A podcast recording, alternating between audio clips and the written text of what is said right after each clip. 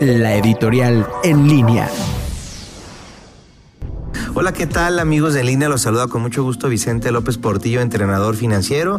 Y en esta ocasión muy especial, un saludo a toda la gente que nos está escuchando por Facebook.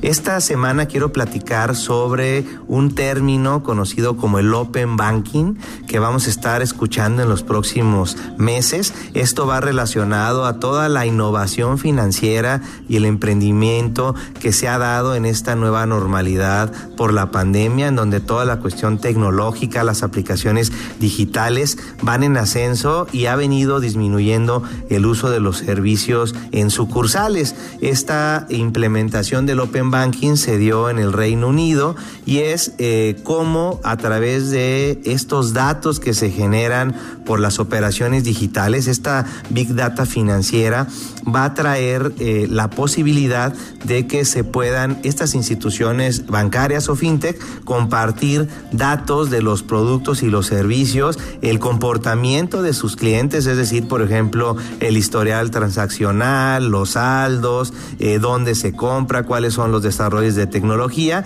y con esta compartición de los datos se harán eh, productos y servicios mejorados, personalizados. Este tema del Open Banking, que en México incluso es más amplio, ya que no solamente los bancos compartirán información, sino también las aseguradoras, las cajas populares y algunos otros actores del sistema financiero, será una revolución. Primero que nada, eh, se tendrá que pedir la autorización de nosotros como usuarios para que autoricemos qué datos se van a compartir y con esos datos que van a estar en la nube y van a ser procesados de manera tecnológica, vamos a tener nuevos productos y más soluciones. Las autoridades están trabajando en la regulación y muy pronto veremos estas cosas ya eh, una realidad en nuestro financiero mexicano. Así que hay que estar muy atentos a esta innovación, como la innovación que está eh, en el noticiero en línea en estas transmisiones en Facebook. Nos vemos en la próxima. Muchas gracias.